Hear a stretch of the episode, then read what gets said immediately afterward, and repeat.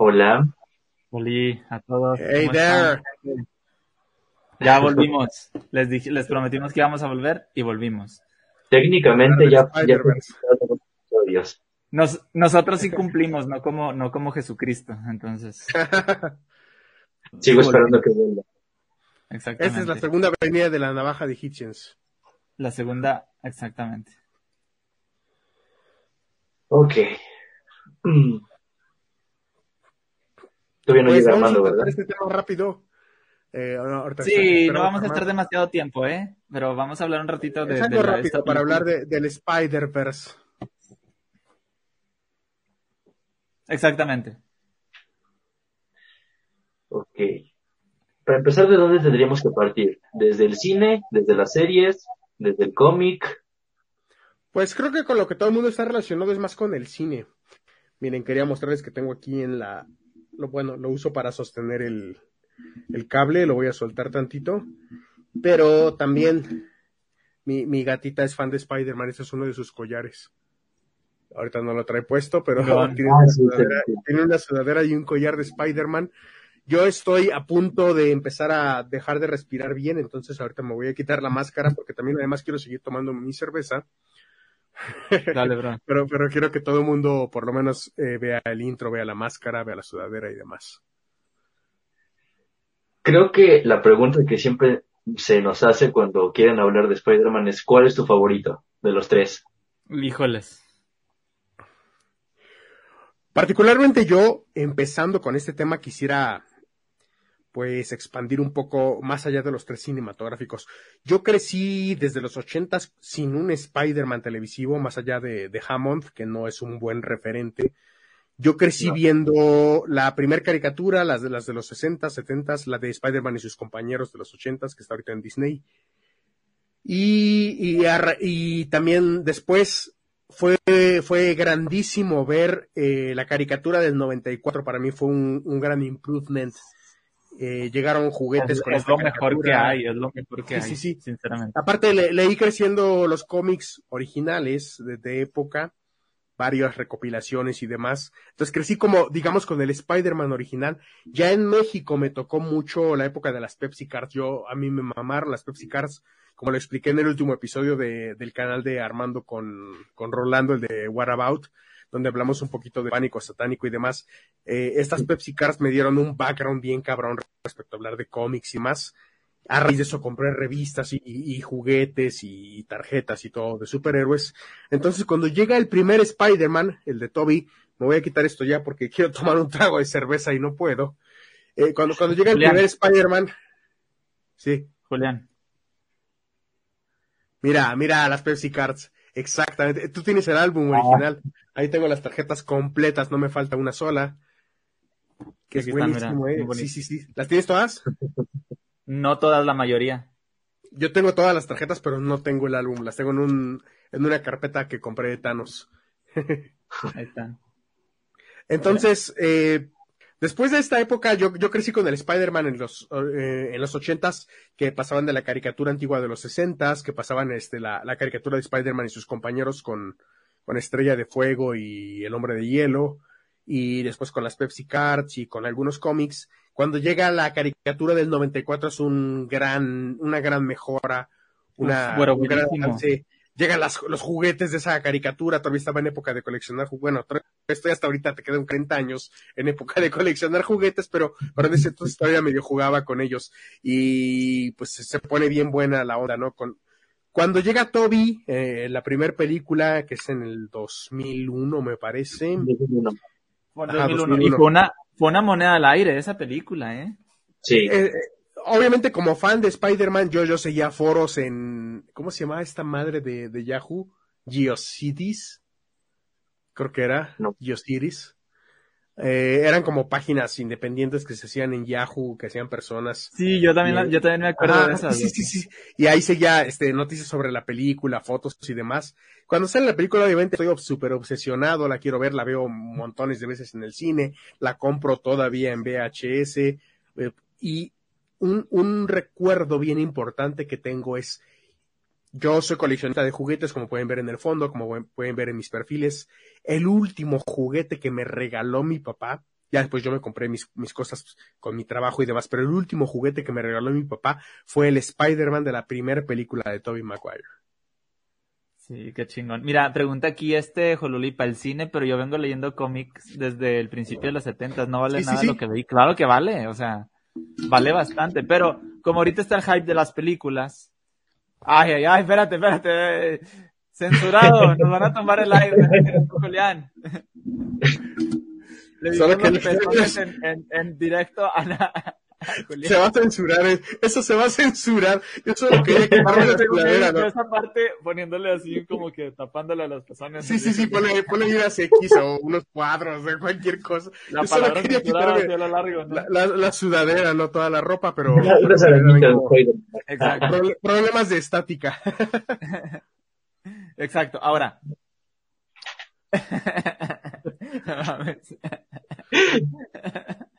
Pero bueno, este, pero, pero mira, eh, el, el detalle es que como ahorita está todo el hype de las películas y todo eso, ahorita digo, cuando hace la pregunta a Jess, que es, ¿cuál es tu favorito? Si vamos a hablar de las películas, híjoles, eh, eh, yo generalmente tengo como una predilección por, por escoger, o, o no sé qué sea, no es por, por, por mamón, ni mamerto, ni mamador, o como le digan, pero generalmente me gusta lo que menos le gusta a la gente. Sí, Por ejemplo, y o sea, no es porque decir, yo voy en contra de la corriente porque soy único y detergente. No, güey. O sea, pregúntame qué Dark Souls me gusta, me gusta el 2, güey. Es mi favorito, güey. Tal vez porque empecé con Dark Souls 2. Pero pregúntale a la mayoría y te van a decir, el 3 es el más chido, el, el 1 es el mejor, y así.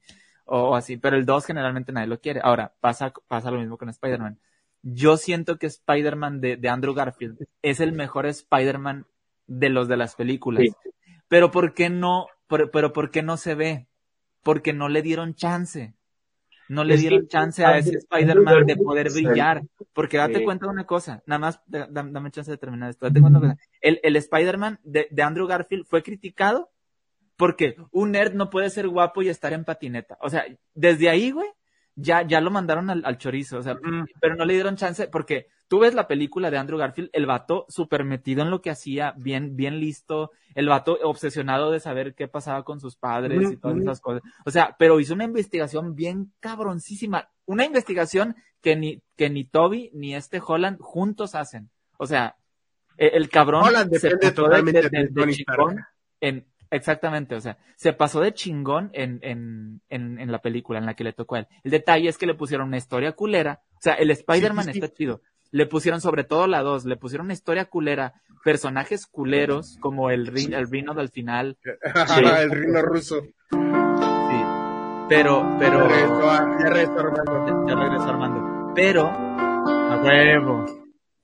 A huevo. Entonces, el, el, el problema, el problema con, con este, con esta onda es precisamente que este güey de, de, de Andrew Garfield frío, no le dieron la chance de poder, de poder hacer que el, el personaje brillara. Lo opacaron con la, con la historia culera. Ese fue lo malo. Exactamente, sí. En general, Andrew es muy buen actor, o sea, me gustó cómo lo Bueno. hizo. Le, le, le- siento que, que iba más enfocado Hola, al lado de, de Ultimate Spider-Man. No era como un Spider-Man tan común, tan, tan este, Sí. tendiendo al, al clásico. Y, y está bien, o sea, a fin de cuentas era a lo que estaba enfocando el público de esas películas. Pero, pero sí, como dices, creo que no se le dio la oportunidad de, de brillar más. Si se quiso hacer una sobreexplotación de las películas, y ahí es un punto que quiero hablar sobre la explotación del personaje como tal, porque no solamente le pasó a él, pasa mucho con, algunos personajes que se intentaron vender para crear de alguna forma una, una conexión que nunca se llegó a tener con, con algún público. Le pasó mucho a Captain Marvel. El personaje de Captain Marvel no es como lo presentó Marvel en el cine. A fin de cuentas, creo que lo que quisieron hacer es una especie de personaje para, obviamente, llamar al femenino y atraer eh, un público distinto. Y, y en las manos se les fue el darle una riqueza literaria al personaje. Entonces crean un personaje que tiene poderes bien cabrones, unos poderes bien chingones, pero que de alguna forma no tiene esa conexión espiritual con el público y que tienen que tener los superhéroes. Un superhéroe, más allá de ser un personaje que tiene superpoderes, es un personaje que es un superhéroe por su interior. Se habla muy bien de esto en el Spider-Man de Tobey Maguire, se habla muy bien de esto en el Batman de, de Christopher Nolan. Es alguien que es un héroe por lo que es por dentro, por lo que lleva y por lo que su esencia es, no por poderes que tiene. Y fue un error que tuvieron, por ejemplo, con Captain Marvel, que es un personaje llenísimo de poderes, pero que es hueco como persona, que es hueco en respecto a, a traumas que pueda sanar y cosas así. Entonces, hay un punto de partida muy importante para hablar de los Spider-Man, es que los tres tienen de alguna forma ese, ese trauma, ese proceso de convertirse en el héroe de lo que hablaba Joseph Campbell, en el héroe de las caras del, del, monomito. En algunos casos es el tío Ben, en otros casos, por ejemplo, eh, eh, eh, Tom Holland pasa hasta el final cuando pasa lo de, lo de la tía May también. Ah, sí. Oye, tengo que decir una cosa que no sé si ustedes ya dijeron y probablemente sí, pero lo tengo que decir. Un gran poder conlleva una gran responsabilidad. Brother, obviamente yo ya sabía, ya sabía, están diciendo spoilers, ¿verdad? Estoy viendo que sí tiene spoilers. Bueno. Sí, sí, es spoilers.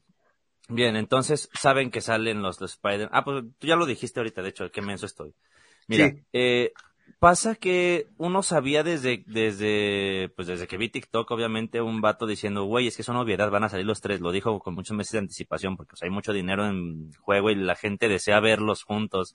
¿Crees que Marvel va a hacer alguna tontería como dejar pasar esta oportunidad? Y pues, cuando ves el tráiler, obviamente sale el Octopus, que es el de, el del primer Spider-Man, el de, este, ay, se me olvida, este Toby Maguire. Toby, ajá. De Toby, brother. Y, y luego después, ya cuando vi otro tráiler que dice, un gran poder conlleva una gran responsabilidad. ¡Chinga tu madre, brother! ¡Chinga tu madre! Dije. De hecho, yo les voy a decir una cosa, no lo he ido a ver en el cine, no he ido a ver la película. La quiero ver, pero no he podido porque he estado cantando Aleluya en la catedral o he estado yendo a ensayos y cosas así. Pero Diosito te está alejando de las cosas provechosas de la vida. Exacto, brother. Diosito me está alejando de las cosas provechosas de la vida, pero fíjense, ya voy a ir próximamente.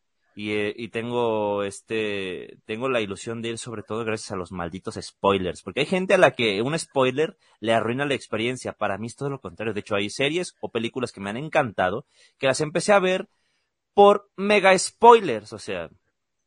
Y en este caso ver la entrada de Garfield y cómo es que hay una reacción, porque hay un video en YouTube que es muy famoso, ¿no?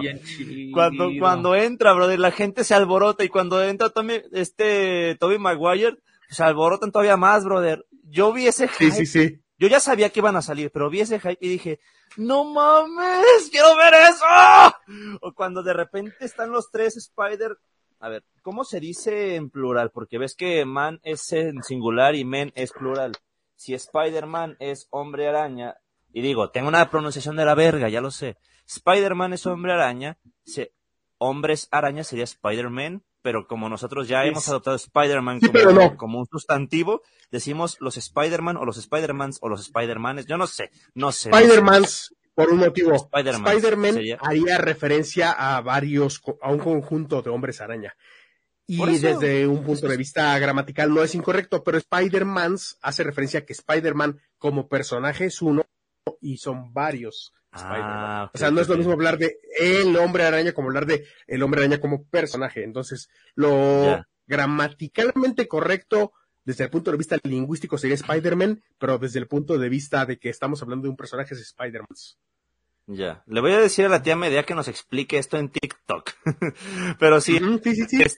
Este, yo, yo he tenido ese conflicto con Batman, combine con Man, brother, o sea, y en este caso estamos hablando de que hay un Spider-Man. De hecho, de, hecho, por ejemplo, el nombre de Spider-Man, los Spider-Manes, dice Dasasi. los, eh, el, nombre de Spider-Man, este, este, este Stan Lee le puso Spider-Man porque se le, se le hacía que, que ponerlo todo junto sonaba como Superman. A ver, ¿qué pasó con los pezones? ¿Quién, quién habló de pezones? Que Jolulipa me Yo me quité la sudadera y yo me quité la sudadera y se me subió la camiseta un poco más de lo normal, entonces se me vieron los pezones. Mostró los pezones, Julián. Bueno, yo quería, yo quería ver pezones. Total, hablando de pezones, entonces, este Stan Lee pone, pone la, pone la, la, la el, el guion El Ah, guion, claro, sí. Pone el guion entre Ahorita Spider regresa. y Man para, para hacer esa distinción, ¿no?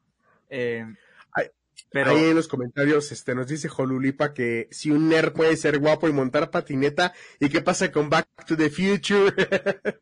Güey, de hecho, mira, a- alguien me hizo un comentario en, en TikTok y yo les contesté algo que, pues a mí me parece que es un fenómeno que se ha visto últimamente. O sea, eso de que nerd antes era como el que no coge y ahora, pues de hecho, se ha vuelto un, símbolo de ser sexy, brother, porque se asocia con la Pero eh, inteligencia y eh, esas es en cosas. parte cul- ah, culpa a Big Bang Theory. Big Otro Bang comentario Theory, que estoy viendo Ajá. ahorita interesante es que este Jolulipa, Superman no tenía trauma. Realmente sí, mira, el trauma de Sí, Superman. Superman es más eh, lo más parecido a Jesucristo que tenemos dentro de la cultura popular moderna y tenía el trauma de ser alguien que viene de fuera y Oh, no ya. adaptarse Sí, completamente al estilo de vida de los humanos y no ser comprendido por los humanos. El síndrome también. del forastero, Tener una vida- tener una, do- Claro, claro. tener una doble vida, que es la vida del superhéroe, una doble Sí. Eh, tener que estar preocupado siempre, ten- o sea, siempre arriesgando a la, a la persona que ama por, por su condición de superhéroe. Claro, De claro, hecho, eso, claro, eso claro. es lo que se vio, eso es lo que se vio en Spider-Man en, la- en la última película. Quiere él se ve mucho reconquistar, quiere, quiere reconquistar otra vez a, a, a esta Mary Jane y como que se da cuenta, ¿no? Ya- Mary Jane, es este Michelle. casi mueren, casi mueren las dos personas Bueno. más importantes de mi vida por estar Bueno, conmigo. No, no, no, no, en la película. Entonces decide Ah, mejor, bueno, se va, o sea, se va y, y- y empieza la vida solitaria de Spider-Man otra vez, o sea, co- como prácticamente cualquier Spider-Man. Ahí es como dicen todos, se consolida como Spider-Man este güey. Entonces, Este es el chiste que literalmente vino a componerlo el don de verde a madrazos. Ah, sí, sí, sí. O sea, es que con Toby Maguire ya habíamos tenido el trauma del tío Ben. También lo vimos con Andrew, con el tío Ben Sí, sí. y luego con lo de sus padres. sí. Y lo que pasó con Tom Holland es que lo metieron en Civil War y se ahorraron toda esta historia en la que de verdad tuviera que pasar el trauma del héroe. Y hasta ahorita ya pasa lo de la tía May. Y de hecho al final le pasa con los demás Spider-Man. Porque creo que por lo que alguien se puede identificar es porque es alguien que tiene que pa- pasar traumas para volverse el héroe y porque es alguien que no tiene dinero. Porque Spider-Man realmente no es rico. Es Claro. alguien que nada más tuvo poderes. La, la- dentro de la idiosincrasia normal del ser humano, creo que todo el mundo somos Spider-Man en la adolescencia. Y algunos tenemos la fortuna de volvernos después Bruce Wayne o Tony Stark. Pero en general lo que pasa es que sí, de adolescente no tienes dinero, no tienes recursos, tienes un montón de responsabilidades y estás aprendiendo a luchar con ellas. Una de las cuestiones que siempre me ha gustado puntualizar desde el punto de vista de Joseph Campbell, que además trae un punto de vista arrastrando de, de Carl Jung, es que el héroe no es héroe por, por los poderes que pueda llegar a tener, sino por su interior. Si esos poderes se le dan a cualquier otra persona, y se muestra también en los cómics, pueden volverse villanos. Puede ser uno de los De hijos hecho, de puta. Sí. en América Exacto. ¿por qué le van a dar los a, al capitán, que es alguien muy, muy frágil, muy débil, en lugar de dárselo al que es el mejor soldado que tenían en Exactamente, este momento? exactamente, sí, sí, sí. Pero ese güey era un hijo de la verga, era un, un pinche bully. Y, y- Era un hijo de los taquitos que se come Ricardo Ponce con los olivares. Y Steve Rogers era, era una persona noble. A final, creo que el héroe dentro de la mitología antigua y dentro de la mitología moderna, y es algo que la mitología antigua trata de dar como enseñanza, no es la persona que tiene los poderes. Los poderes son una consecuencia después que lo ayudan a lograr los objetivos. Pero el héroe es héroe por lo que tiene por dentro, por lo que es por dentro, y por eso es que tiene que enfrentarse a un proceso que el mismo Joseph Campbell llama apoteosis, ¿no? que es este momento en el que te tienes que chocar con, contigo, tienes que chocar con lo que representas, con lo que se te otorgó y decir, no, no quiero Sí. hacerlo, no quiero, Luke Skywalker es un muy buen ejemplo, no quiero, no quiero hacerlo, no quiero, me acaban de matar sí. a mis tíos, me tienes que llevar a, a un desmadre en la galaxia, no sé qué verga está pasando, pero tengo que hacerlo, no quiero hacerlo, y lo terminas haciendo. A fin de cuentas, Sí. el heroísmo chingón que, que representan Sí. los cómics, que representa la cultura popular, es ese mo- momento en el que encuentras y si te enfrentas a esa situación en la que, pues no quiero hacerlo, pero creo que la persona más capacitada para hacerlo, voy a, al final a ser yo. Y de A hecho, mejor- eso que hablo creo que lo representan perfectamente Toby y Andrew, porque por ejemplo en la 2, Sí. cuando Toby tira su traje y dice, ya no voy a ser superhéroe, se termina metiendo una casa que se está incendiando para salvar a una niña, sin poderes, sin pegarse a la pared, sin nada. Y Andrew en la Y segunda, eso cuando se- cuando se muere Bien. y dice, no, ya no quiero nada, termina regresándose a pelear con Rino. Aunque él ya no quería ser Spider-Man ni nada. Sí. E- Esa primera parte de la que hablas de lo de Toby viene de un cómic bien importante en la historia de Spider-Man que se llama Spider-Man No More, donde Spider-Man renuncia a todo, tira el traje a la basura y después tiene que regresar porque las circunstancias lo obligan a volver a ser Spider-Man. Entonces, Está esa imagen, ¿no? Esa imagen súper la, la- popular. la basura es está caminando de icónica. espaldas y, y está el bote de basura y, y la, y máscara colgando. Está Sí, bien sí, sí, el traje a la basura. Entonces, Ahora- ese es el momento en el que la persona se da cuenta de que renuncia a todo porque dices, yo ya no quiero seguir con esta chingadera, pero a fin de cuentas, sabes que al final es el indicado para cumplir con ese camino y le puede pasar a cualquier persona. Eso es lo que realmente vuelve a un héroe, héroe. No el hecho de tener poder, no el hecho de decir yo puedo dispararte arañas o yo puedo volar a cualquier cosa, sino el hecho de tener esa resiliencia y decir yo puedo regresar, yo puedo volver a esto, porque yo tengo la capacidad de solucionar las cosas independientemente de mis poderes o no.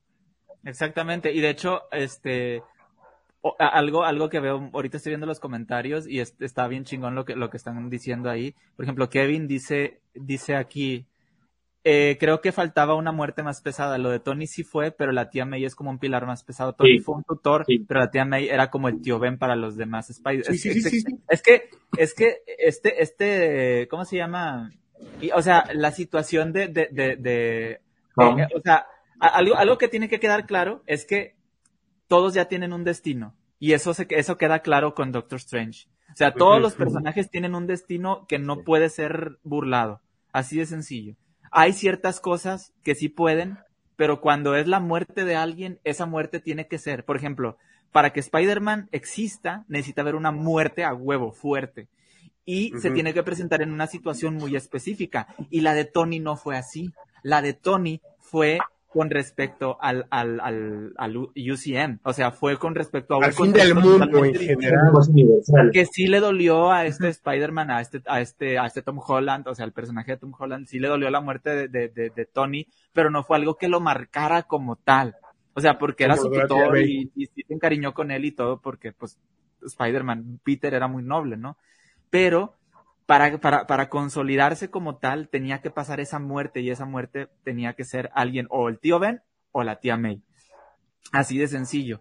Eh, y eso es lo chingón que pasa, que pasa eh, con todos, ¿no? Lo, lo, lo vemos con, lo vemos con Toby, lo vemos con Andrew, y ahora lo vemos en esta con, con, con este Tom Holland. Y Tom Holland evoluciona cabroncísimo. O sea, Sí. las primeras dos películas vimos a un niño jugando Un a ser niño Spider-Man. baboso. Ajá, Es, ajá. es lo que vimos. A un niño jugando a ser Spider-Man. Aún así, yo creo que vimos una cierta evolución y, y muchos dicen que la, la 2 estuvo muy mala. A mí me encantó. Yo No, a mí me todas él, sí. Yo tengo que verla. O sea, a mí me encantó, güey. Yo salí emocionadísimo. En general no me gustó. Por... ¿Mande? Me gustan algunas escenas de la 2 de Tom Holland, pero así en general como que no es de mis favoritas. A, a mí sí, yo salí emocionadísimo del cine. Estaba de que no mames, ya quiero ver la 3. Así estaba así, o sea, emocionado. Me gustó mucho. Se me hizo muy buen trabajo el que hicieron, sobre todo porque al final de la película, este, este, este Toby, este, ah, este Tom Holland. Tom, este lo presentan como un, un, un, un Spider-Man el cual se ven aprietos, o sea, bien cabrón, y, y tiene que, tiene que aprender a usar sus poderes por sí solo, o sea, y esto está con madre, o sea, y dices, bueno, ya, eso, eso nos da como una pauta para que en la tercera entrega nos den algo más chingón todavía. Y toda la gente empezó, queremos el Spider-Verse, queremos a todos, por, por el tema de misterio, ¿no? Que, que se dio a entender que venía un, un- un multiverso. Entonces, Tengo Eh, dos comentarios, con- pero ahorita te, que termines. Ajá, entonces ya, ya con eso lo que tenemos ahora sí es un- una película en la cual nos presentan a una, a una, ¿cómo se dice? A, a lo que, a lo que transforma como tal. Fíjate qué curioso, ¿eh? Vemos con Andrew y con Toby a un, a un Spider-Man que, que, que se compromete con su, con su personaje del héroe desde la primera película. Sí, Sí. con la entrega original. Pero con Sí, este, sí, con este. Tom Holland lo vemos hasta la tercera.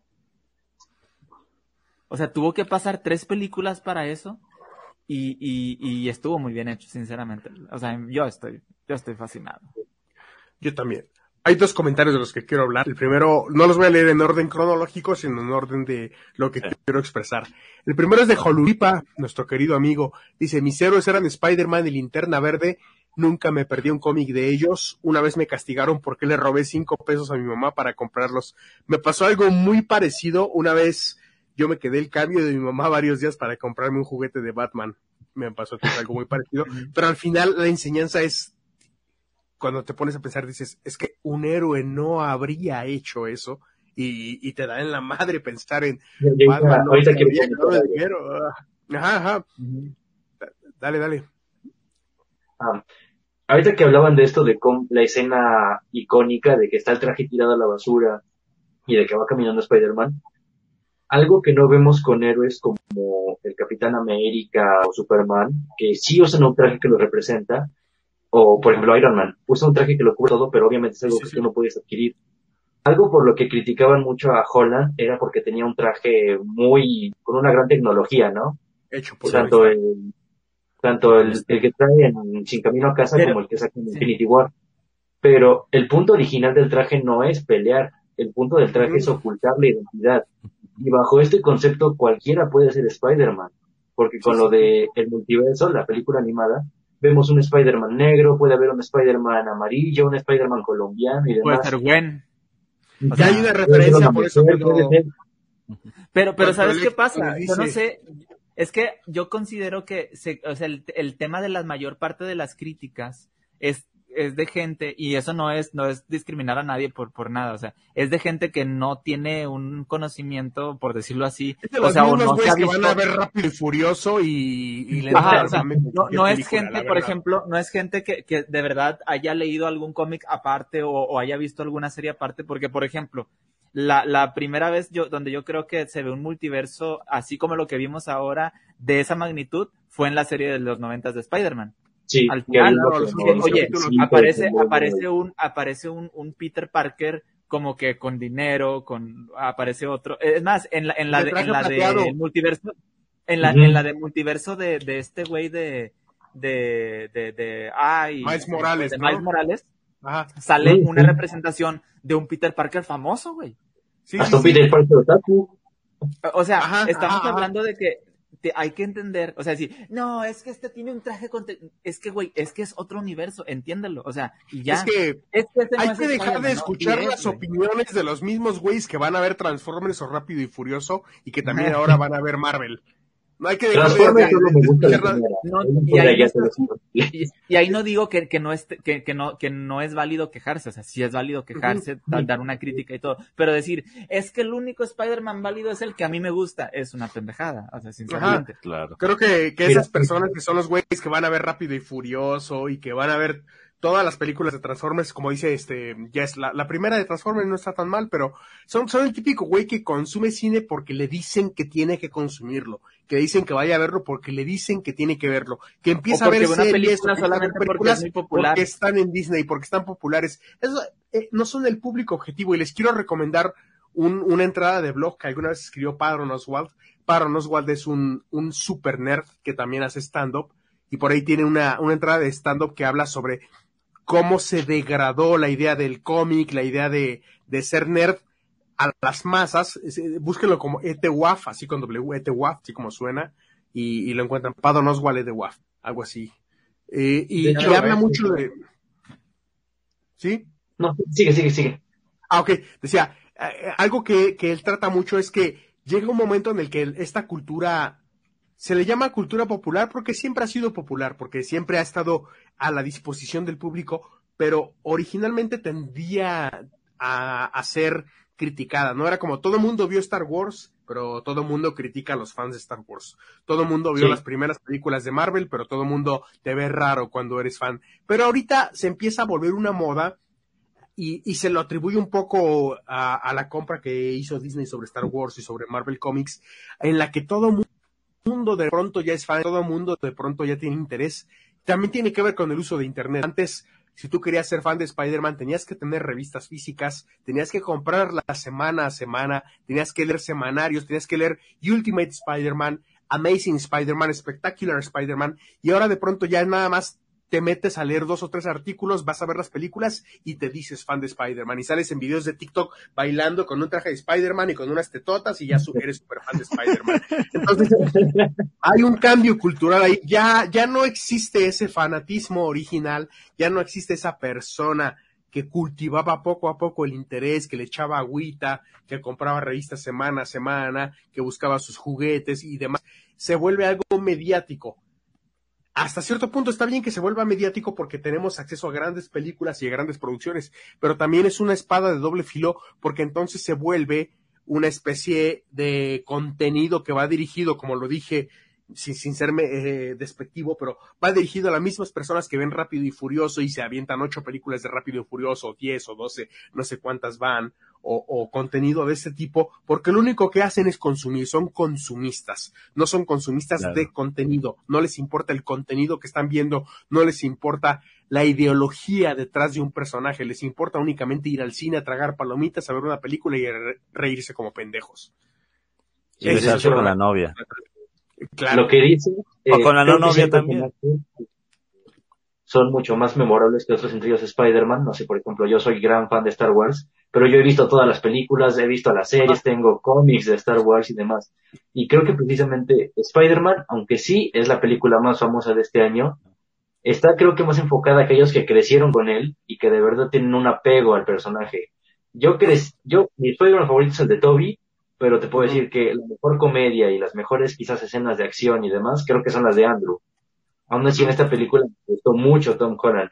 Y realmente claro. creo que la gente que sí fue a emocionarse, a esperarse horas, pues es la gente que de verdad quiere al personaje, que tiene alguna relación con el personaje, que yo recuerdo haber ido a ver la de The Amazing Spider-Man, la primera, con mi mamá. O sea, yo era un niño pequeño. Y cuando fui, fui a ver la de Electro, igual fui con mis papás y me acuerdo que yo estaba esperando ver a Spider-Man pelear contra Electro, porque ya lo había visto en los cómics sí, sí. y que estaba gente y, y cosas así. Ah, los tengo que dejar ahorita. Eh, muchas gracias por haberme invitado. No, gracias a ti por haber estado acá. Todos. Sí, lo lamento. Doble episodio con el señor. Bueno, muchísimas gracias. Cuídense mucho no, y ojalá nos a ver. Estuvo buenísimo. Claro que buenísimo, sí. Buenísimo, buenísimo. Me despiden de Alan ahorita que regrese. Sí. Sí, ahorita que regrese. Le decimos que te mando unos besitos en el yoyopo. Gracias. igualmente, igualmente. Hasta luego. Hasta Bye. luego. Ya se fue hacia otra dimensión con el doctor Bájala. una, una, de las cosas que a mí me pareció molesta el día que fui a ver Spider-Man y, y, y, traté de ir cuando había muy poca gente, pero bueno, no pude ir con, con nulidad de personas. Pero, pero no es molesta por el hecho de que haya pendejos hablando o a, atrás de ti, ¿no? Sentados y o riéndose. Yo también. O sea, pasa, pero, pero hay veces que hasta, hasta me he reído con cosas que dicen otras personas en salas de cine, que, que son güey que están hablando que dices, cállate el hocico, güey. Ok, cagado lo que dijiste chingón, pero ya, ya cállate. En este caso, sí. me, me encabronó un comentario que escuché de unos pendejos que estaban sentados. De hecho, mi esposa y yo nos cambiamos de lugar después de, después de esto porque yo ya me veía bastante desesperado. Me, me molestó mucho cuando en una de las escenas del Duende Verde, estos güeyes que están atrás tragando palomitas viendo la película y no sé, este, esperando cualquier pendejada. Eh, sí. cuando Toby, cuando este, eh, no, no es Andrew, no es Toby, este, Tom Holland se encabrona y empieza a atacar al Duende Verde, uno de los güeyes dice, sí, sí, mátalo.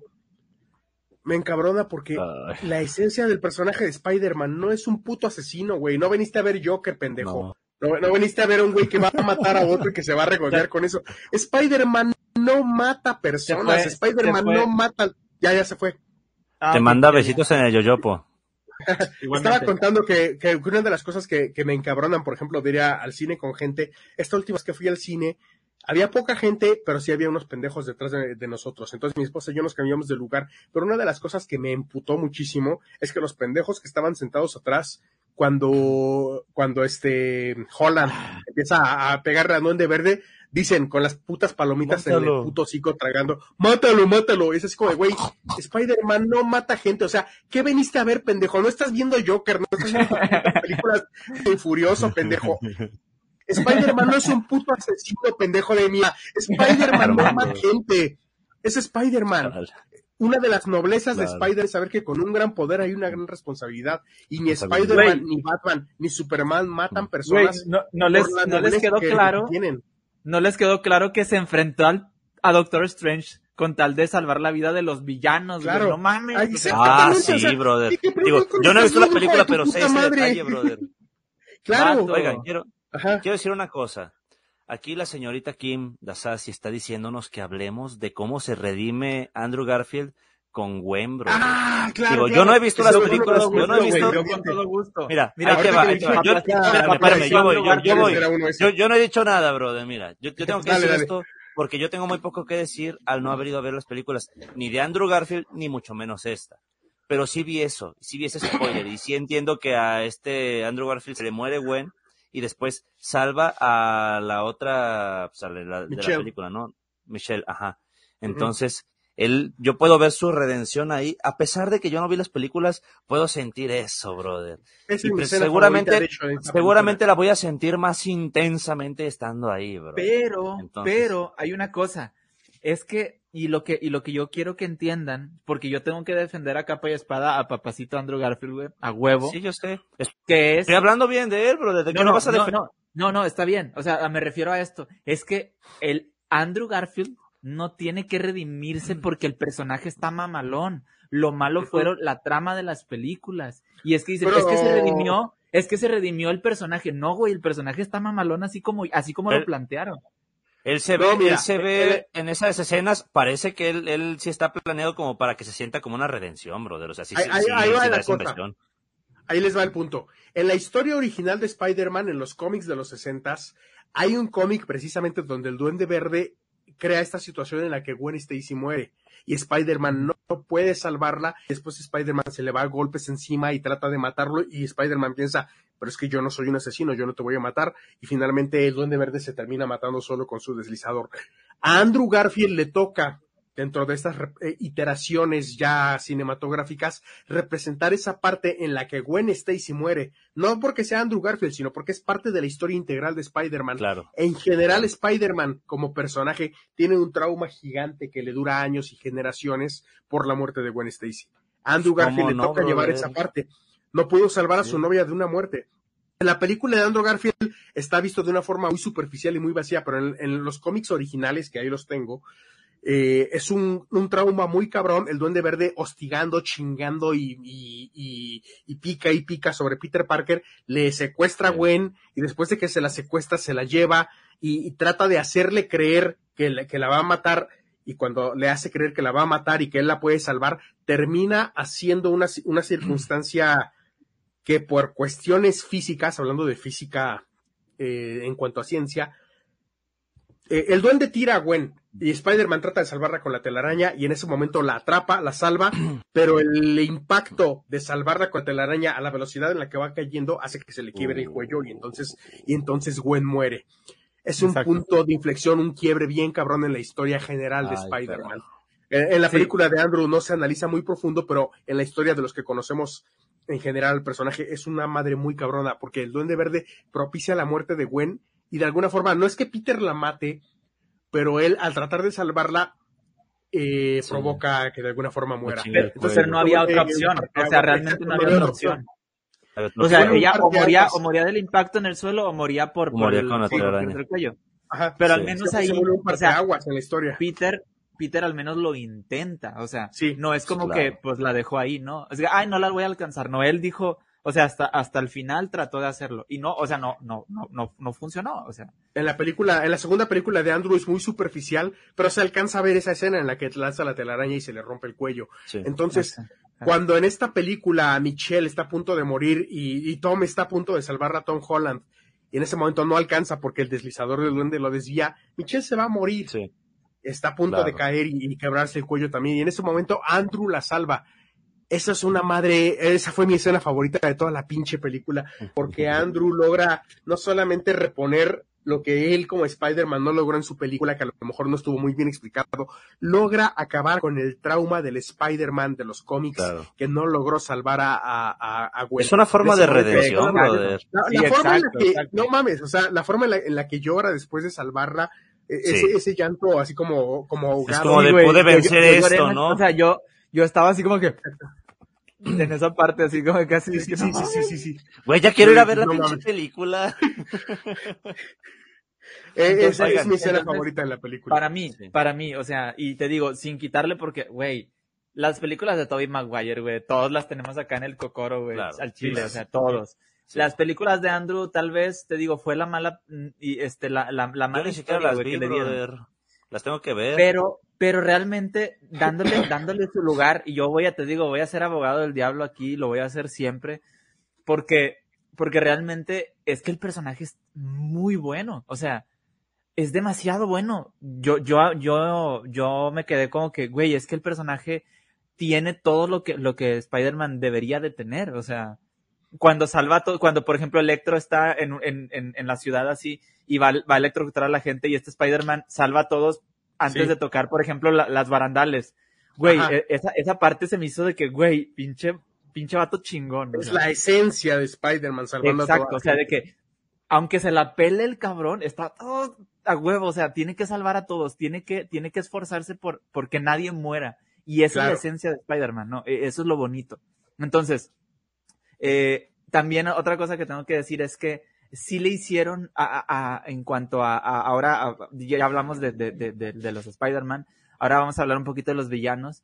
Creo que le hicieron, le hicieron, eh, ¿cómo se le dice? Honor a lo que realmente es el Duende Verde. Un Sí. personaje hijo de la chingada. Hijo de la el archienemigo, el archienemigo Hijo de todos los tiempos. se tiene que No comer es Ricardo Octopus, Ponce. ¿eh? que, que es un buen, que es un buen, este, ¿cómo se dice? Es un buen contendiente para ser el, el archienemigo de, de, de este Spider-Man, pero ni Octopus tiene ese honor, güey. Duende No, Verde, pues, es, es hasta eso una persona buena dentro de lo que cabe, que tiene malas intenciones por su desmadre, ¿no? Pero, pero el Duende Verde es un hijo de puta, es como el equivalente a Joker, es un hijo de puta, es un hijo de la chingada, Sí. culero, culero así hasta la madre. Esa es la, la esencia del Duende Verde. Ojete. Ajá. Sí. Entonces, eh, yo, yo creo que, que el Duende Verde representó todo lo que es el Duende Verde eh, en, en esa película. Y aparte la actuación de Will- William Defoe, o sea, es un, es un máster ese güey, o sea, es un máster. Sí, Un chingón. Eh, Fue Jesucristo ese güey en otra película. No.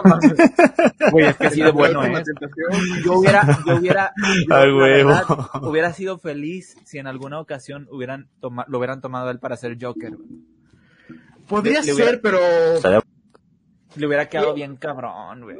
probablemente para algún Joker tipo este Injustice, pero en general creo que lo que hizo Joaquín Phoenix y lo que hicieron Heath Ledger está, está bastante bien estructurado y, y bien llevado. Ah, no, no, no, no digo que, que, que él fuera reemplazo de cualquiera de No, ellos, no, no. O sea, Ajá. otro Joker. Otro Joker. Le podría salir, el vaya. Ajá, Sí, o sea, él quedaría muy buen, muy bueno para eso, pero es que ya está muy viejo, es lo malo. Claro, sí. Nada. Eh, aquí Eh, quiero el- mostrarles algunas figuras que saqué de una cajita que tengo donde tengo figuras sueltas que no están en caja. Aquí está eh, Doctor Strange. Oh, huevo. Arre. Aquí tengo al Spider-Man cuando era este Night Monkey. Oye, por cierto, ahorita que Ah, estamos hablando de... ganas. Nosotros somos el Spider-Verse, o sea, Alan es Andrew sí, sí. Garfield, Ah, sí, sí, sí, sí, sí. Julián Hablamos es de Tobey esto hace Maguire y yo soy. Tom Holland. Sí. Ajá, claro, claro. Somos, somos la misma persona en diferentes iteraciones. exacto. Aquí tengo un Spider-Man azul, que no sé por qué es azul, pero está chingón. Eh, este es el Spider-Man negro de las películas de Tobey Maguire, cuando tiene el traje de, de Venom. De Venom. El, el- el Black Suit de Spider-Man. Ese es el clásico Spider-Man de este mm, de Tom Holland, eh, el Sí. más actual. Y aquí vienen dos de mis favoritos. Este es el Ultimate de, de los cómics. No, no es de ninguna película, es el Ultimate Spider-Man, que es en el que está más inspirado Andrew Garfield. Y aquí, miren, esta es mi joyita. Eh, creo que que tú me dijiste que también tienes, Alan.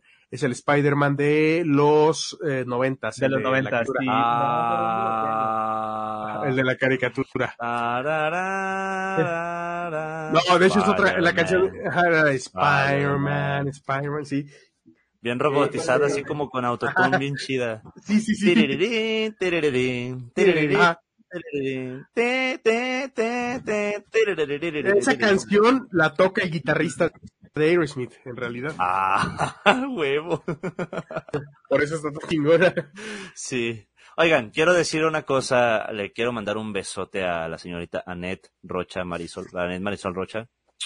Un besote. Y quiero mandarle también un saludo que está diciéndonos, preguntándonos qué significa culero.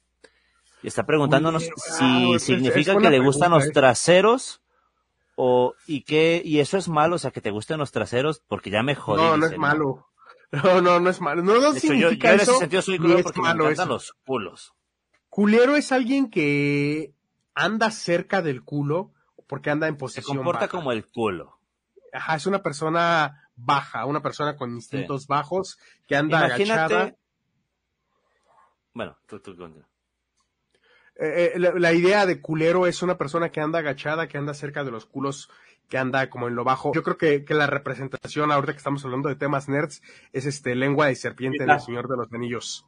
Mira nada más, es, es el, el multiposicionable. Ese ahí lo tengo, pero lo, lo tengo en caja.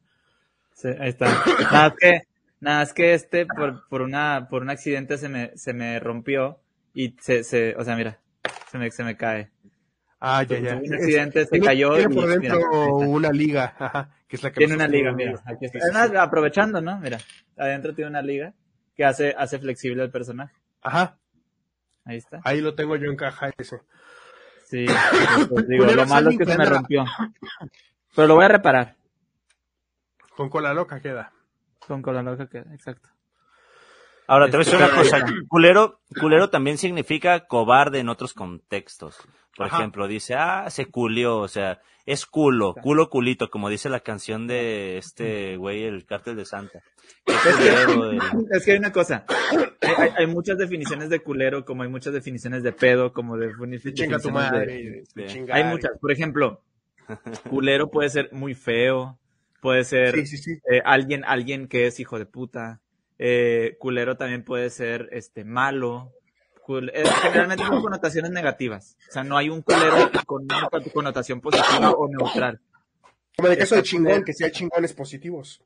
Exacto. Claro, Exacto. claro, claro. Pues chingones, de hecho, es más positivo. O sea, chingado sería como el, el que es, es este, digamos, Chingado es el que el chingón- se lo chingó. Exacto, el chingado es el que el Ajá. chingón se lo chingó, brother. Y eso Como es una chingonería. Como le va a pasar al filopalomo. Oiga, de veras, no, no anuncié el debate con el Filopalomo el Ya, lo pasado. Pero tenemos este directo. Miren, el sábado voy a tener un debate con, con un señor que hace TikToks diciendo cosas de repente muy tontas que lo conocen como el Filopalomo. Y este, vamos a, estar, a- vamos a estar hablando justamente de aquel tema que a mí me parece el talón de Aquiles de la Biblia. Digo, hay muchas debilidades que tiene ese libro, pero especialmente se le ocurrió defender lo indefendible o lo más débil, lo más indefendible, que es el caso del diluvio. Bueno, vamos a estar hablando de eso el 25 de diciembre a las 3 de la tarde en la hora de México. Eh, me parece que en España son las 7 de la noche. No, es Entonces, más, no este, sé, son como Dice las 10 de la aquí, oye, Es 3 de la tarde hora de México, son como las Sí. 10 en España. por eso, aquí, soy- son las- cool, las diez. dijo, De eso "Solo dije, ¿no? O no sé qué dije. No, dijiste las No 7. Way Home ah, Es una bueno, joya. las 10. Dice, dice por ahí. Que es una joya, No Oigan. Way Home. Sí, Sí.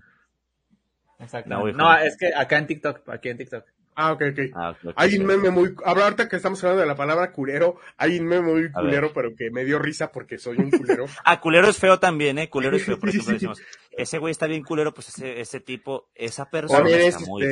este, también O es, esa también es película un- estuvo muy culera. Ajá. Está muy fea. También la culero es película. alguien muy malo. Hecha con el culo. Eso- por eso digo, es un meme muy culero, pero me dio risa porque soy un culero, donde dice Spider-Man no home y se ve un niño pidiendo dinero con una camiseta de Spider-Man y trae título, dice, Ah. Spider-Man no home. Eso es ser culero. Eso es ser culero. También es ser mala persona, ser culero. Sí, sí, Ah, sí, el sí, culero sí. es mala persona también, sí. Mira, fíjense, están aprendiendo aquí cultura, cultura en este caso mexicana. Este podcast es bonito por eso, porque se aprenden un montón de cosas y aparte de que nos divertimos y metamos madres y mandamos besos. Por ejemplo, yo te le mando un besito a la señorita Dasasi que me está diciendo que por qué no le mando besito. Bueno, ya, ya le mandé un besito. A ver, vamos a continuar con el tema de, de los spoilers, porque yo quiero, quiero seguir hablando de cómo es que las películas a veces, para mí, se vuelven interesantes a través de los spoilers. Y quiero hablar de lo de Ya la se los tía mandé May, al canal. brother.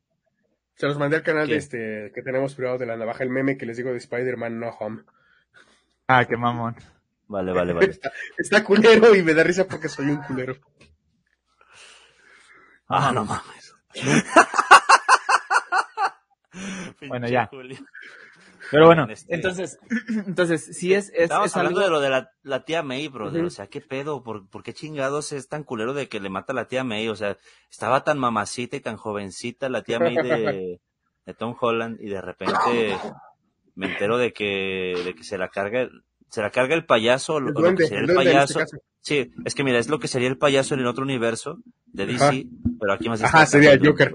Aquí está el duende. Se lo cargó el, es que exactamente. Aquí sería se lo cargó el gnomo. Se lo carga. Se lo cargó, se lo cargó el, el, el gnomo, el, el duende verde, precisamente. Entonces, fíjate, me, me pareció, mira, to- va- vamos a ser sinceros. No Way Home fue fanservice, puro y duro. Fue fanservice. Le dieron a Pues la lo- gente lo que quería. Y es que Sí, Claro, realmente- hay dinero, brother. Hay una medio. cosa, fíjate, hay una cosa, y esto creo que lo, este, Ibarrechi, Iba- Ibarrechi creo que se llama, este güey de, el que habla de que, no mames esta serie, ¿te acuerdas? Sí lo has Sí, visto, sí, ¿no? sí. Sí, De hecho, ese güey. es el que vi, al que vi diciendo que iba a pasar esto desde mucho antes de que pasara. Sí, bueno, Este- este güey dice, eh, y, lo, y lo dijo una vez, dice, lo que hace Marvel es algo bien chingón, que es, ellos hacen que tú quieras ten- querer, o sea, que tú quieras que algo pase. Ajá. te dan, sí, te dan sí, como, que te dan vi. como un, un- una, una, como una escenita. Lo sugieren, algo, brother. Te lo sugieren Sugieren, tantito. pe- pero demasiado así como por Sutil. encimita, así, sutil, ándale, así como, y tú Sí. dices, no mames, esto es una señal de- del multiverso, no, no mames, esto es esto. Y al final ellos solitos te, te, te van, te van, eh, ¿cómo se Te van llevando por donde quieren. Exactamente, haciendo para que, que tú quieras. quieras algo. Y eso En lo ha realidad- hecho muy bien el- el estudio de Marvel. Solamente es manipulación de la data del consumidor. Exacto, Sí. pero, pero eh, hay otra cosa, no funcionaría si no supieran lo que realmente la gente quiere. ¿Qué Porque es lo que le también- dicen? Exactamente. DC no sé qué tienen, como que ellos dicen, voy a hacer esta película y chiquen a su madre, si les gusta, qué Sí, sí, bueno, sí. si no, no. Haz, haz de cuenta que así es lo que hace DC, güey. Y, y Marvel no, Marvel dice, ok, ven, obviamente ellos tienen datos, datos de sus ventas, de lo que, de lo que la gente consume y trabaja con data bien cabronamente. Entonces dicen, oye, a la gente le gusta esto, güey. Vamos a, vamos a hacer esto que la gente quiere y vamos a aprovecharlo de la mejor manera. Obviamente, ya venía desde hace muchos años, desde que salió las películas, es más, desde que salieron las películas de Tom Holland, la gente empezó a hablar del- del- de los tres Spider-Man juntos. Sí, sí, sí. Yo lo empecé a hacer, todos lo empezamos a hacer y ellos ya sabían. A lo mejor no tenían pensado que iban a juntar los tres Spider-Man porque también era algo como complicado. Porque por tenían que negociar con Sony. estudios y demás. Ajá, tenían que negociar con Sony, tenían que... Pero tanto a Sony como a Marvel o a, o a Disney le convenía, es un negocio, es, un- es uno de los mejores negocios del mundo, porque Spider-Man es el, es el superhéroe que más vende en el mundo. O sea, no hay superhéroe que venda más. Nadie, absolutamente. Entonces, este, entonces ellos, ellos te, te van preparando un escenario en donde tú dices, por ejemplo, en Endgame, todos queríamos ver a todos los superhéroes juntos y nos lo dieron. ¿Por qué? Porque esa era la idea. O sea, Claro. desde un principio era la idea. De hecho, Y- y- tan era la idea que la frase Avengers Assemble nunca se había dado y se sugirió por ahí en alguna película, pero nunca se había dado como tal, hasta que en ese momento el Capitán América la dice. Y obviamente cuando el Capitán América la dice, después de todo lo que vienes viendo, te vienes viendo esa escena, ¿no? Sí, güey. Entonces, por eso, por eso para mí, eh, po- po- para mí, es- en esta, en esa, en esta ocasión estuvo súper bueno, eh, que hicieran lo que, lo que ellos querían que nosotros quisiéramos que pasara. Pero realmente es como que, no es que ellos nos manipularan a nosotros. Ellos nos dieron lo que ellos sabían que nosotros queríamos, llevándonos a que nosotros-. Ajá, y llevándonos a nosotros a que quisiéramos más lo que ya, ya en un principio queríamos. O sea, es algo como que ganar, ganar. O sea, hubo manipulación, sí, pero es algo que estaba dentro de algo que ya queríamos. Entonces está bien, lo están haciendo muy bien. Yo estoy agradecidísimo con Marvel Studios y con Disney por darnos Estás esta complacido, brother. joya. Yo, güey, Estás así como fue que... unos regalos. Yo, yo estaba así Ah. en la película, güey. Yo estaba así al chile. Era, Sí. no, no, no, no, no.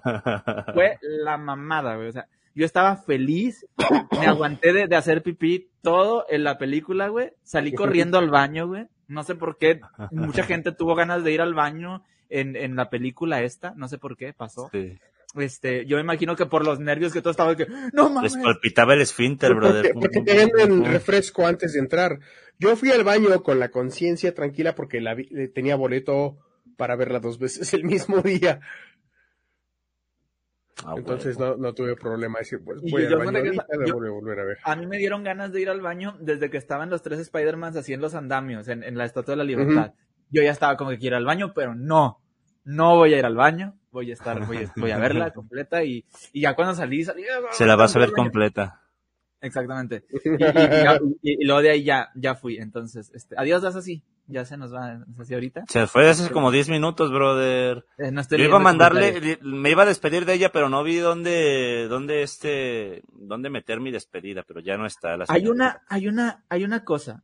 Para mí, por ejemplo, eh, el tema de, de, de personajes como el Capitán América, que sí está chido el Capitán América y todo.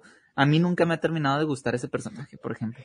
O sea, está chido, pero no sé, siento, Más para mí, y- esto no es racismo ni nada. Para mí el Capitán América es, es una gringada, güey. O sea, es, eso Pues es, es. que esa es su idea, brother. Sí, es un héroe nacional- nacionalista que confía en el sistema y toda esa mamada. o sea. Pero al mismo tiempo hay, hay cómics muy buenos donde el Capitán América se niega a lo que está haciendo después Estados Unidos y se vuelve un rebelde después. Pero estamos de acuerdo él que la figura ideal del, Capitán Sí. Es, es el que sí es así patriota y nacionalista. Hay un Pues es- momento es en el que esencial. hay un momento en el que Estados Unidos le da la espalda a esa idea de lo que es ser Estados Unidos y de lo que es ser América y de lo que originalmente Estados Unidos vendió.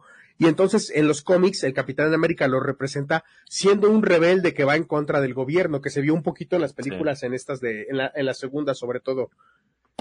Eh, de Capitán América, se me fue el nombre, este, Winter hacer el Soldier. soldado de invierno, Soldier. ¿no? Ah, ese, sí. ajá, Winter Soldier.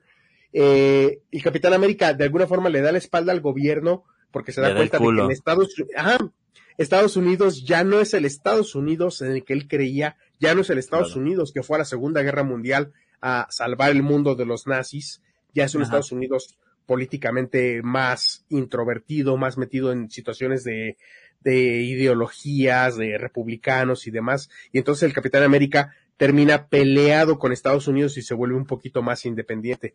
Eh, en general el personaje predica la idea de un Estados Unidos que ya no existe y que tal vez nunca existió, pero de un Claro. Estados Unidos que es el que eh, fue el Estados Unidos que fue a la Segunda. Guerra Mundial, muy idealizado. Él es un idealista completamente al igual que Superman. Eso Sí. es lo, lo que a mí me gusta como tal del Capitán América, O precisamente sea, no, porque no es malo. Exacto. Cuando Estados Unidos le da la espalda al mismo Estados Unidos y a lo que Estados Unidos representa, el Capitán América le da la espalda a Estados Unidos como gobierno y como país. O sea, sí, sí está chido. Lo único que siento es, por ser el Capitán América, ya es, o sea, por ser la representación de Estados Unidos, ya es muy chingo. Y te digo, no es, no es racismo ni nada, pero, por ejemplo, por ejemplo, para mí, y esto te lo digo yo, a lo mejor de fanboy de Spider-Man, por ejemplo, para mí, Spider-Man Peter Parker sería más digno incluso que, que Capitán América de levantar el martillo, güey. No hay personaje más noble, nadie que, que-. Spider-Man, güey. Nadie, güey. Ni el Capitán. América, güey. Eh, en ese momento que Capitán levanta el martillo, Spider-Man todavía no resucitaba. Ah, sí, es cierto. sí ¿Cómo es que cierto. resistaba? No, O pero sea, me que refiero que, no regresaba. Que- que no en los portales nunca- estos de Sí, Sí, este sí, güey. pero me refiero que nunca sugieren que, que Spider-Man lo pueda hacer porque, porque para, para Marvel. en los para cómics él, o sí, sea, ¿no? No, no, ¿No- no, en los cómics, pero, pero dentro de las películas también no pasa porque él no era Avenger cuando hicieron el reto, cuando estaban todos ahí mamando de ver Ah, quién lo cierto. levantaba. Sí, no, me, me refiero que y no lo sugieren porque, porque sería un pedo y a- opacarías a- al Capitán América y, y eso no lo quieren sí, sí. hacer, siendo lo que representa el Capitán Cierto. América, ¿no? Eso es a lo Claro. que voy. Este, Ujú. De hecho hay un meme que me gustó un chico, no era un meme, era como una de esas historietas que pusieron en, en- en- en Facebook así, que es- está el Capitán América así diciendo de que, Capitán América, este, ¿en qué lo puedo ayudar? No, es que tenemos un problema aquí en México, en un país. Capitán Estados Unidos, ¿en qué lo puedo ayudar? Haz de cuenta, o sea, cambia la frase, ¿no? En vez de No decir. América, Capitán Estados Unidos, ¿en qué lo puedo Sí. ayudar? O sea, por, es a lo que me refiero, ¿no? Entonces, este, por eso te digo, o sea, para, eh, y tú, tú compara el personaje del Capitán América con el, con el personaje de Spider-Man, que es más sencillo, Peter y todo eso, pero nunca jamás de los jamases, o sea, hace algo por, por, por, por, ¿cómo se dice? Por, para beneficio propio. Porque O sea- no, no, jamás lo, lo piensa así.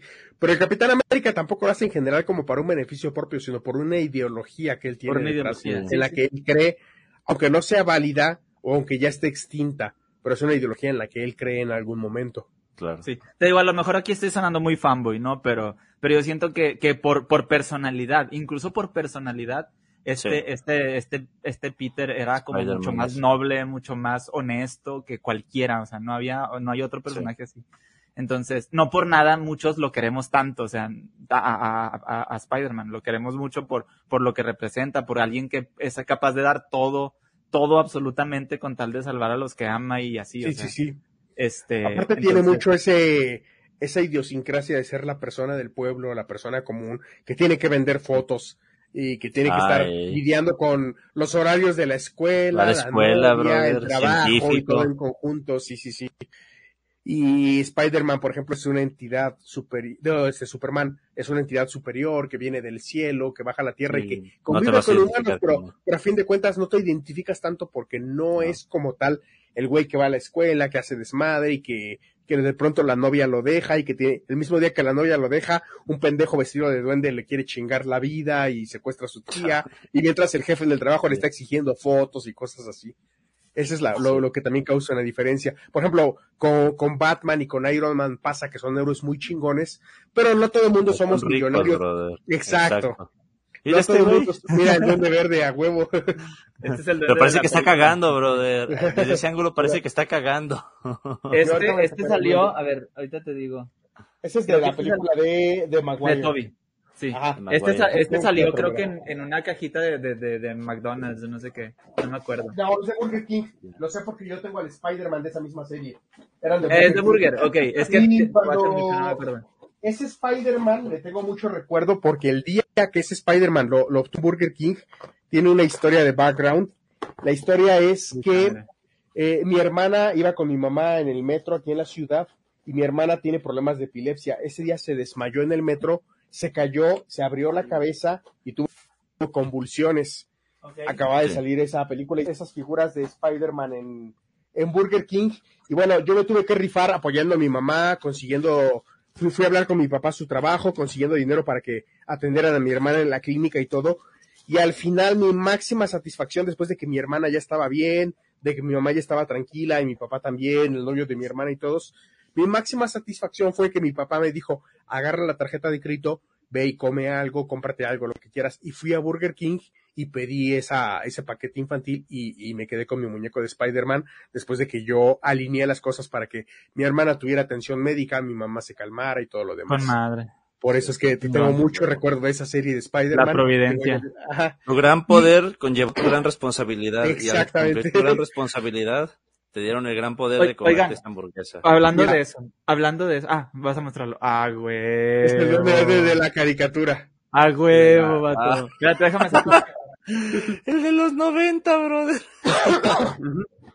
Ponlo, ponlo, ponlo. Ay, mira. Sí, Qué bonito, mira qué ya nos los están enseñando.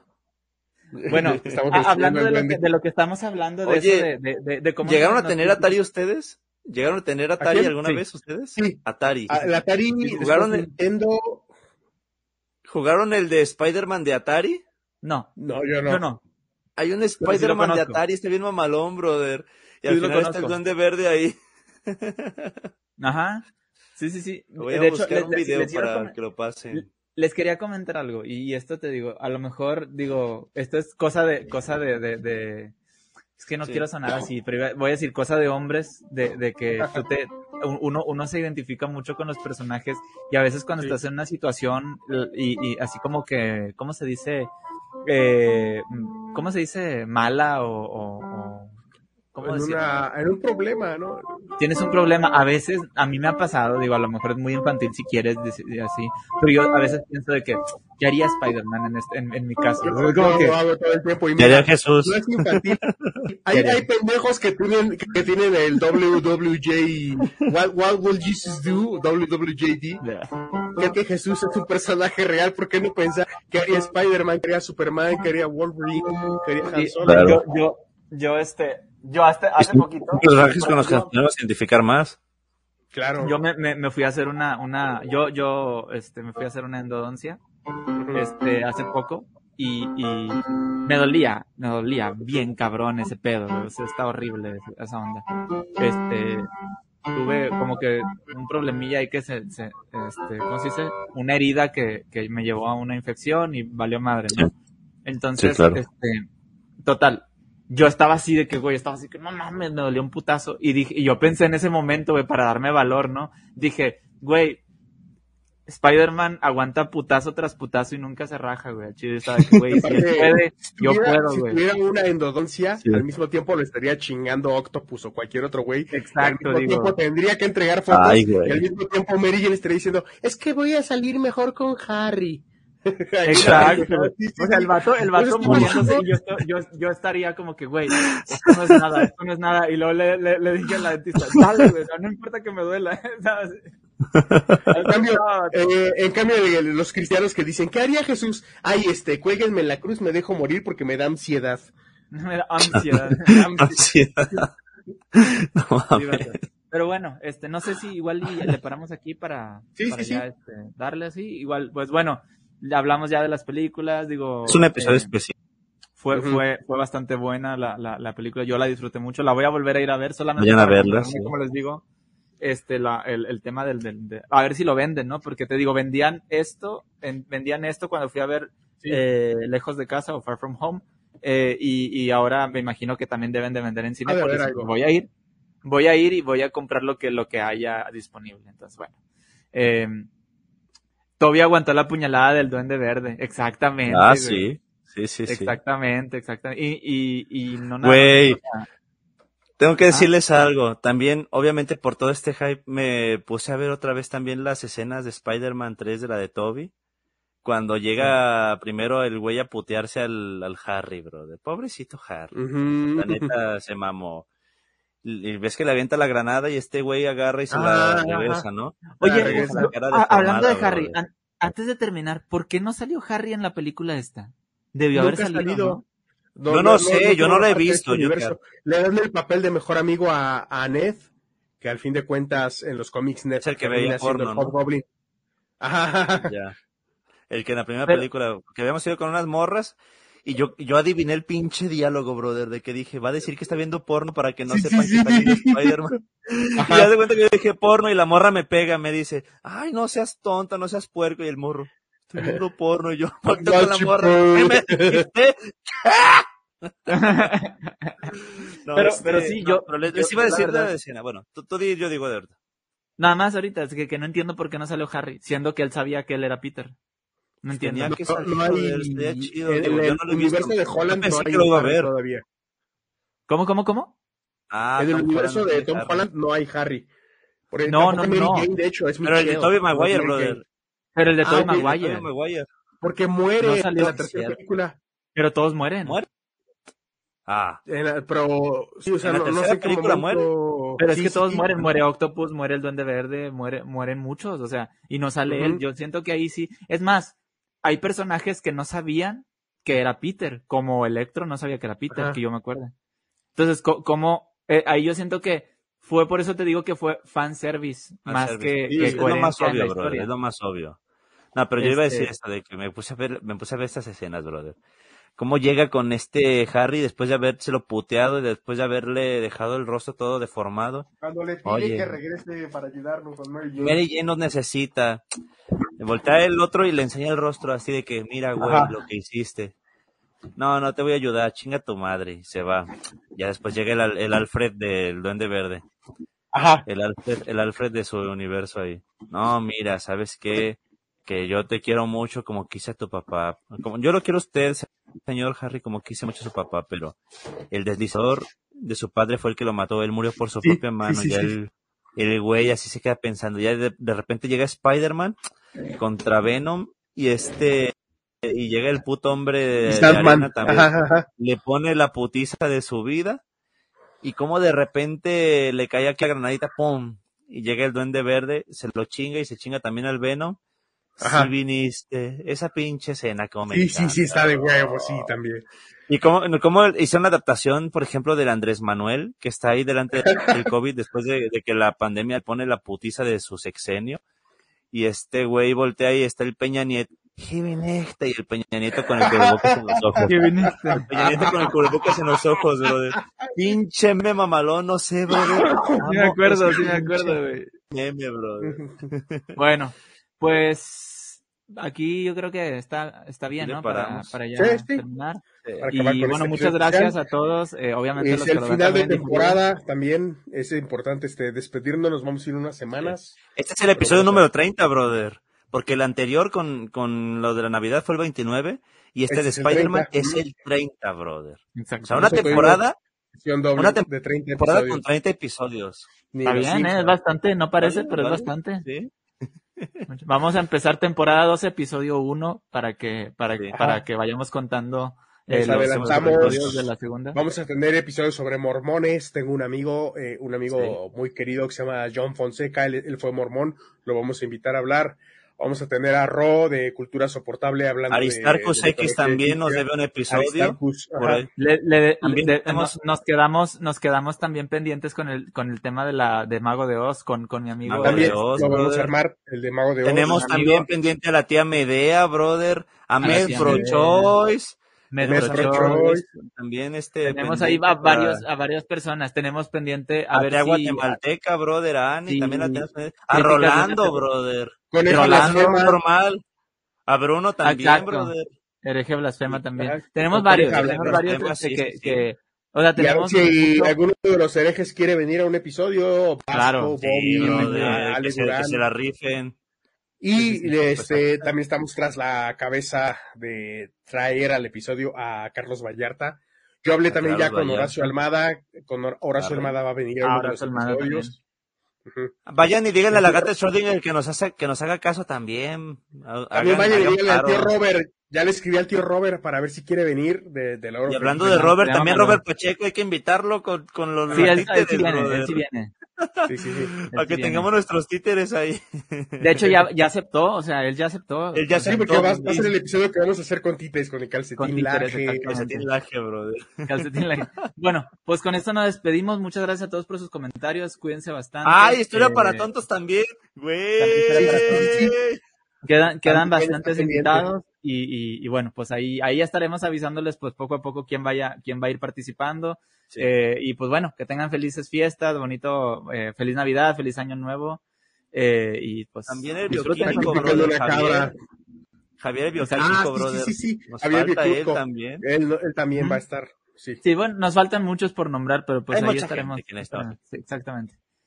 Pero bueno, cuídense mucho, que tengan un, un bonito fin de semana, bonitas Vean fiestas. la como película. felices. Vean la película, está muy buena. Ya los spoileamos, digo, lo, creo que los que están viéndolo Sí. eh, ahorita a nosotros o nos van a ver luego, pues es porque ya la vieron. Claro. Les pusimos que hay spoilers y toda la cosa, entonces no hay pedo. Sí. Bueno, nos vemos. Hagan el dulce amor. Exacto. Cojan rico. Usen Nos condón. vemos. ¿Dónde los dejé? Bueno, por ahí. Bye.